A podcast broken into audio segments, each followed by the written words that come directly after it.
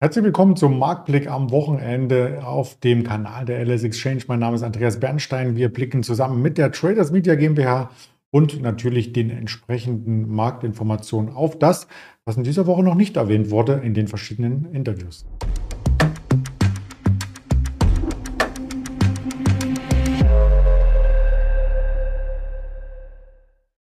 Den 13. Mai vermerken wir heute. Das Wochenende hat auch noch den 14. bereit, also genug Zeit, um sich diese Informationen hier im Nachgang auch noch einmal näher anzuschauen. Natürlich unter Beachtung des Risikohinweises, denn das ist keine Handelsempfehlung, keine Anlageberatung, nur persönliche Informationen von mir aufbereitet. Und damit starten wir mit dem Blick auf den Freitag, der ja dann nach der Berichterstattung im Interview mit der LS Exchange noch einiges an Überraschungen bereithielt, nämlich der Markt kletterte wieder über die 15.900 Punkte. Das ist so ein bisschen eine Ankermarke, die wir an den letzten Tagen mehrfach gesehen haben, um nicht zu sagen fast täglich.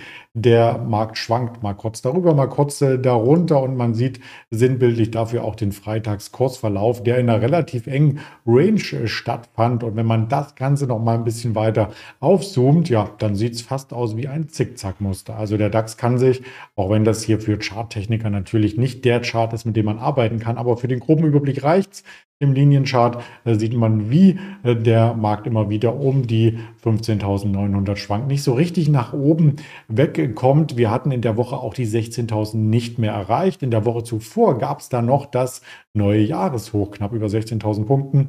Und in dieser nun abgelaufenen Woche waren die Höchstkurse knapp darunter, also immerhin 15.980, 15.986. Also zwischenzeitlich ähm, gab es durchaus mal Hochpunkte. Die 84 war es zum Beispiel am Mittwoch und eben am Montag die 96, aber nicht die 16.000.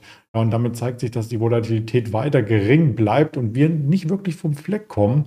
Das äh, unterstreicht auch noch einmal die Performance diesen Monats. 0,45 Prozent im Minus ist der DAX und auf Wochensicht, ja, da steht er mit einem leichten Minus da, mit 0,3 Prozent im Minus ist jetzt kein sonderlich äh, schwaches Signal, da die US-Märkte ähnlich äh, verliefen. Der Nasdaq wieder stärker als äh, die Standardwerte. Der Nasdaq hat sogar ins Plus geschafft, 0,6 Prozent, damit auch mehrere neue Jahreshochs markiert. Der Dow Jones war im Minus, auch wie in den letzten Wochen, nur leicht diesmal rund 1%. Wenn man sich aber langfristig die DAX-Performance anschaut, ja, dann darf man zufrieden sein im laufenden Jahr plus 12,7%. Das ist eine überdurchschnittliche Jahresperformance, auch in den letzten sechs Monaten eine Aufwärtstendenz und auch auf lange Sicht, auf drei Jahre beispielsweise knapp 50%.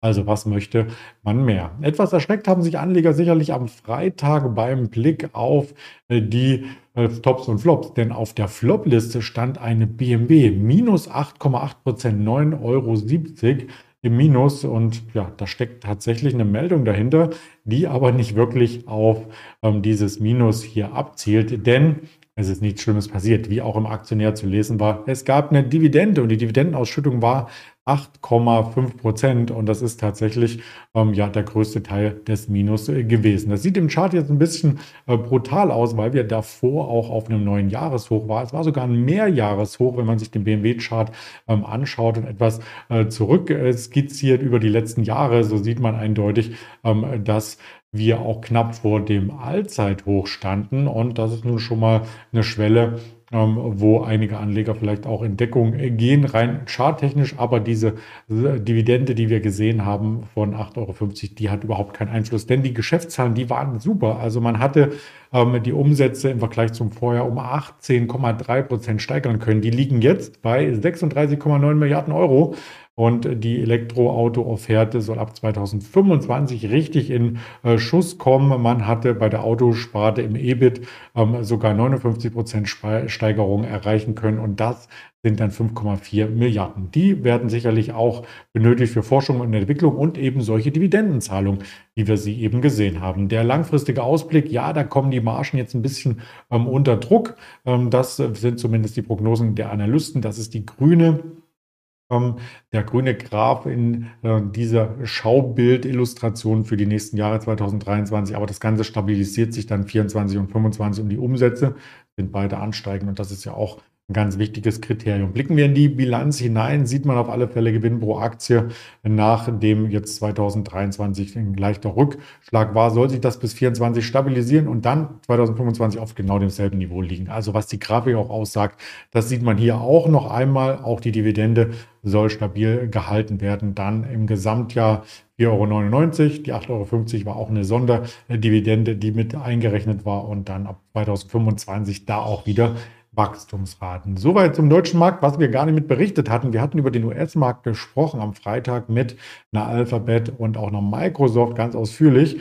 Die Schlussstände reiche ich hier gerne nach, äh, denn der Dow Jones fast eine Nullnummer am Freitag. Die Wochenrankings hatte ich schon ins Bild gerückt. Der Nasdaq ganz leicht im Minus und die Stimmung weiterhin positiv. Der Fear Creed Index ist immer noch im Creed-Bereich. Auch der deutsche Fear Creed Index von der Alice Exchange, den wir immer mit äh, verwerten, ist noch im Kaufbereich. Und wenn man sich Einzelunternehmen anschaut, da wurde eine Menge berichtet. Man hat sich aus vielen Unternehmen äh, bedienen dürfen bei der Berichterstattung. Alles können wir natürlich hier nicht darstellen auf dem Kanal, aber ein paar Dinge vielleicht noch nachreichen, wie zum Beispiel äh, die PayPal, denn das war der Trade-Spitzenreiter noch einmal am Freitag.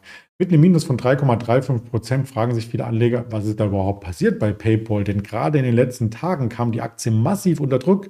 Die Quartalszahlen waren gar nicht so schlecht, aber scheinbar ähm, ist äh, die Aktie jetzt auch nicht mit rosigen Zukunftsaussichten äh, beseelt. Das Unternehmen selbst hält sich auch ein bisschen zurück. Es kommt auch darauf an, wie die Konsumneigung logischerweise der Amerikaner ist, denn darüber definieren sich letzten Endes die Umsätze und man bekommt immer mehr Konkurrent.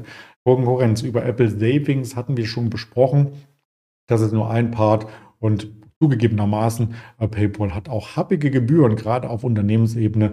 Insofern nehmen da einige jetzt äh, die Gewinne vielleicht mit, die in der Corona-Zeit entstanden sind, denn die waren durchaus üppig. Wenn man sich den Langfristchart anschaut, ist die PayPal jetzt aktuell auf einem Fünf-Jahres-Tief gelandet und da gibt es auch charttechnisch kaum noch irgendwelche Unterstützung, die man herleiten kann die Sinn machen im täglichen Handel. Aber es ist schon ein Beispiel wieder dafür, wie stark manche Werte in der Corona-Zeit nach oben gelaufen sind, teilweise auch überbewertet waren, logischerweise, und dann jetzt wieder auf den Boden der Tatsachen zurückkommen. Vielleicht aber auch etwas zu stark abgestraft im laufenden Jahr, immerhin weit hinter der Konkurrenz zurück, obwohl die Firma jetzt kein Minus macht oder so. Also die Geschäfte laufen weiterhin in okay, würde ich sagen, äh, von der Seitenlinie minus 13 Prozent in diesem Jahr. Vielleicht sollte man sich die Aktie mal ein bisschen genauer anschauen im Vergleich zu Visa oder einer Master, Mastercard, den direkten Konkurrenten.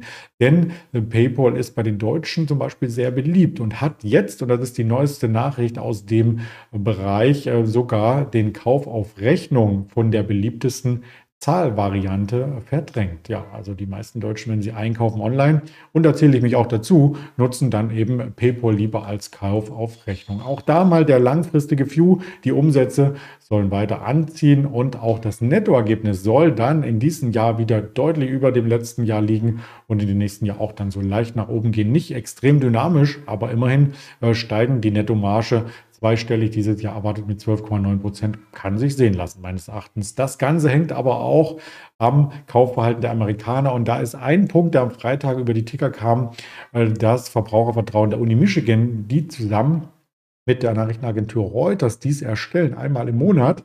Da werden tatsächlich 500 Verbraucher angerufen, Cold Calls, also unangemeldet und dann gefragt, wie ist denn das Vertrauen in die Wirtschaft? Und daraus wird ein Index generiert und der war am äh, Freitag äh, schwächer als erwartet, deutlich schwächer, nämlich mit 63 erwartet worden, mit 57,7 kam er über die Ticker und hat vielleicht auch dafür gesorgt, dass die Märkte dann am Freitag eben nicht im Plus aus dem Handel äh, gingen. Ja, und das wirkt sich dann nicht nur auf das Kaufverhalten aus, äh, die Konsumneigung oder das Konsumentenvertrauen, das Verbrauchervertrauen, wie es so schön heißt, sondern es wirkt sich dann auch auf die Wirtschaft aus. Das hat man ganz deutlich gesehen am Ölpreis. Der kam Freitag Freitag unter Druck.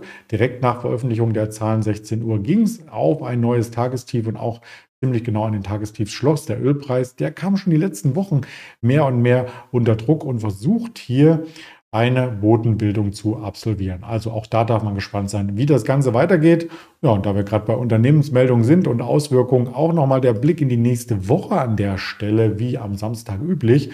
Wir haben in der nächsten Woche auf alle Fälle weitere Quartalszahlen aus den USA. The Home Depot, die größte Baumarktkette aus den USA, am Dienstag eine Baidu, nach JD.com am Donnerstag eine Baidu, ähm, dürfte auch äh, spannend sein. Und wir haben dann am Mittwoch eine Target, also auch nochmal ein großer Händler aus den USA, sowie Cisco Systems aus dem Technologiebereich. Und Donnerstag geht es weiter mit den asiatischen Werten, mit einer Alibaba.com, mit einer Walmart und auch aus dem Chipsektor eine Applied Materials. Also das wird interessant. Ja, für die Woche an Wirtschaftsdaten von der Volkswirtschaft her gibt es auch einiges zu berichten. Das Verbrauchervertrauen aus der Eurozone kommt am Montag über die Ticker. Am Dienstag geht es weiter mit den S&P Global äh, PMI-Daten rund um den Globus und dann am Mittwoch der IFO Geschäftsklimaindex am Vormittag wieder 10 Uhr, das FOMC-Protokoll der letzten Notenbank-Sitzung aus den USA gegen Abend und am Donnerstag Bruttoinlandsprodukt aus Deutschland und aus den USA.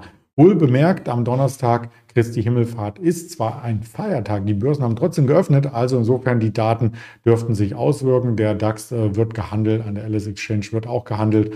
Und am Freitag geht es dann weiter mit den Privatausgaben, mit dem Uni Michigan Verbrauchervertrauen wieder in einer anderen Ausprägung, äh, nämlich die fünfjährige Inflationserwartung und mit den Auftragseingängen langlebiger Güter aus den USA. Ganz viele Infos auf den Social Media Kanälen selbstverständlich stehen zur Verfügung. Und damit würde ich ein schönes sonniges Wochenende wünschen von meiner Seite. Wir sehen uns am Montag wieder im Händlerinterview. Bis dahin bleiben Sie gesund und ich freue mich auf ein Wiedersehen.